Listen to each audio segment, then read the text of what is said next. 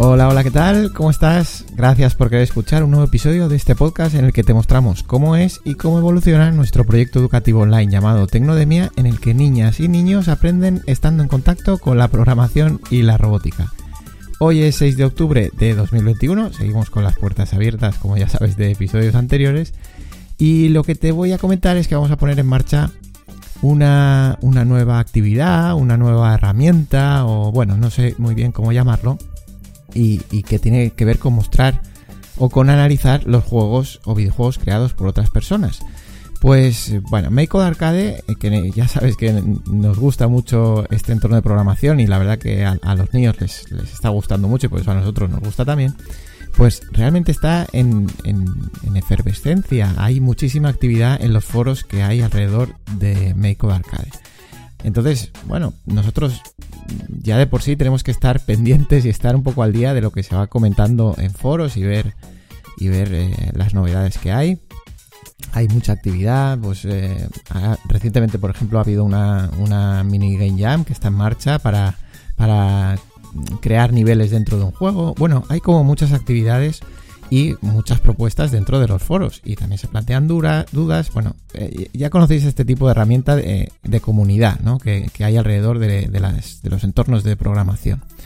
Bueno, ya que tenemos que estar pendientes de, todo lo que ocurre ahí dentro, pues creo que es interesante aprovechar para compartir esos descubrimientos que vamos haciendo dentro de, los foros. Y bueno, lo vamos a compartir en abierto en el canal de YouTube, pero la idea es que los estudiantes dentro de Tecnodemia pues tengan un, sí, tengan algo donde apoyarse, tengan algo que poder ver fuera de Tecnodemia y que les pueda inspirar. Al final lo que buscamos es que eh, ellos tengan conocimiento de esos foros que existen donde se reúnen las comunidades alrededor de, la herramienta que sea. Puede ser eh, Scratch, puede ser Meco Arcade, pero realmente mm, puede ser alrededor de un sistema operativo, puede ser alrededor de otro lenguaje de programación.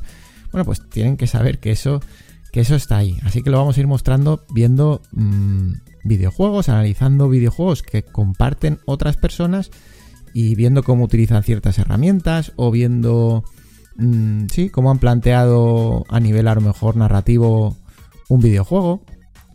Eh, y, bueno, pues seguramente que los chavales vayan sacando eh, sus propias conclusiones y bueno, pues unos lo utilizarán más y otros lo utilizarán menos, pero nos parece interesante.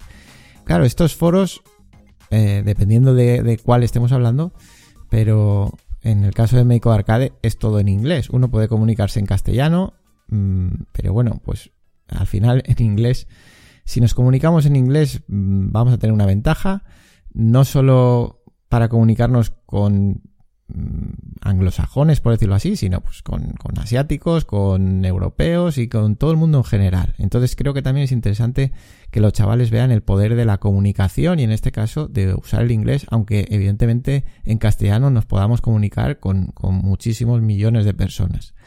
Eh, luego, pues es interesante que vean cómo pueden obtener feedback y ayuda publicando sus creaciones, compartiendo sus dudas y en fin, los juegos que hacen. Y que tienen esas herramientas independientemente de que estén dentro de Tecnodemia o, que ya no estén en Tecnodemia, que se acostumbren a utilizar mm, a la comunidad, por decirlo así, eh, pidiendo ayuda. Y, además se darán cuenta enseguida de que muchas veces leyendo un foro, pues cuando alguien pide ayuda, lo que nos nace es ayudar, porque bueno, pues así es el ser humano, ¿no? Entonces, eh, que vayan, que vayan viendo, que vayan teniendo ese gusanillo de, de ver cómo son los foros que entiendan que la investigación y, estar en contacto con una comunidad forma parte del trabajo del programador realmente, sobre todo el lenguaje es de, alto nivel. Eh, claro, cuando uno programaba, qué sé yo, en ensamblador, pues al final, bueno, pues tú puedes coger un libro, estar aislado del mundo y, ponerte a programar en un lenguaje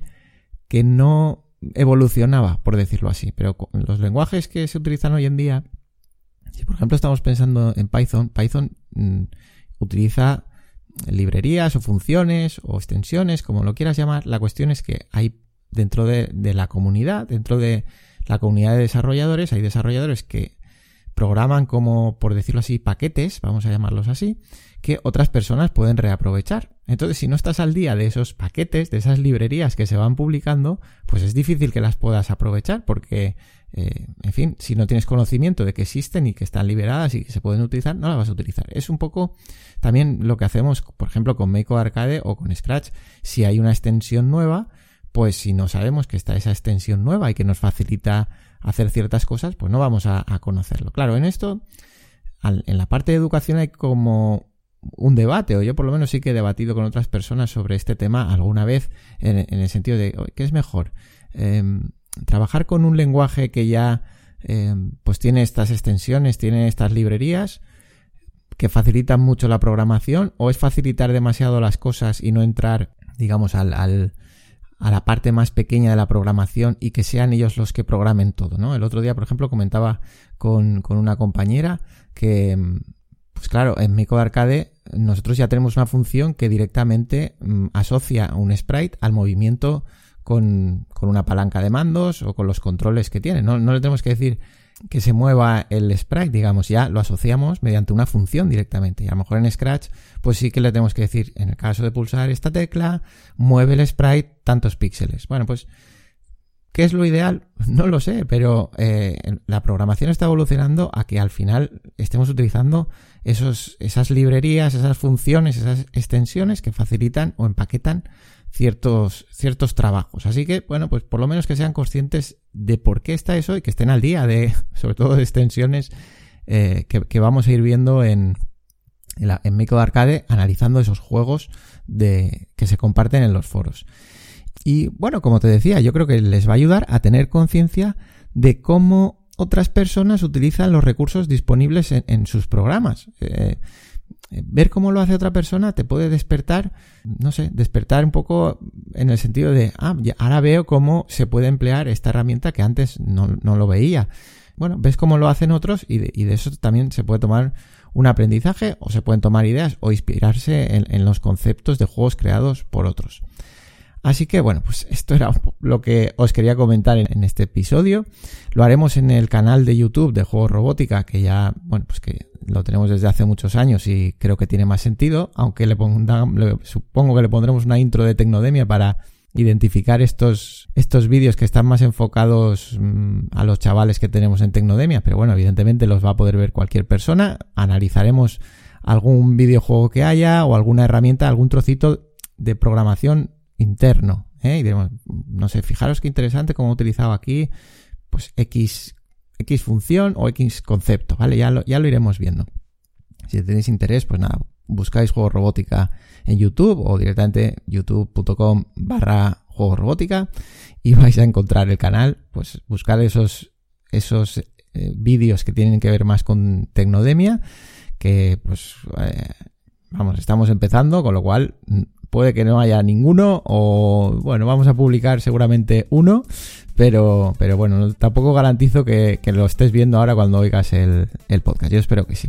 Así que nada, gracias por escuchar un nuevo episodio y bueno, pues si quieres seguir viendo cómo construimos eh, pues este tipo también de, cosas paralelas a Tecnodemia, que no son exactamente dentro de Tecnodemia, pero de, de lo que esperamos que se beneficien nuestros alumnos, pues nada, te esperamos la semana que viene. Un saludo, hasta luego.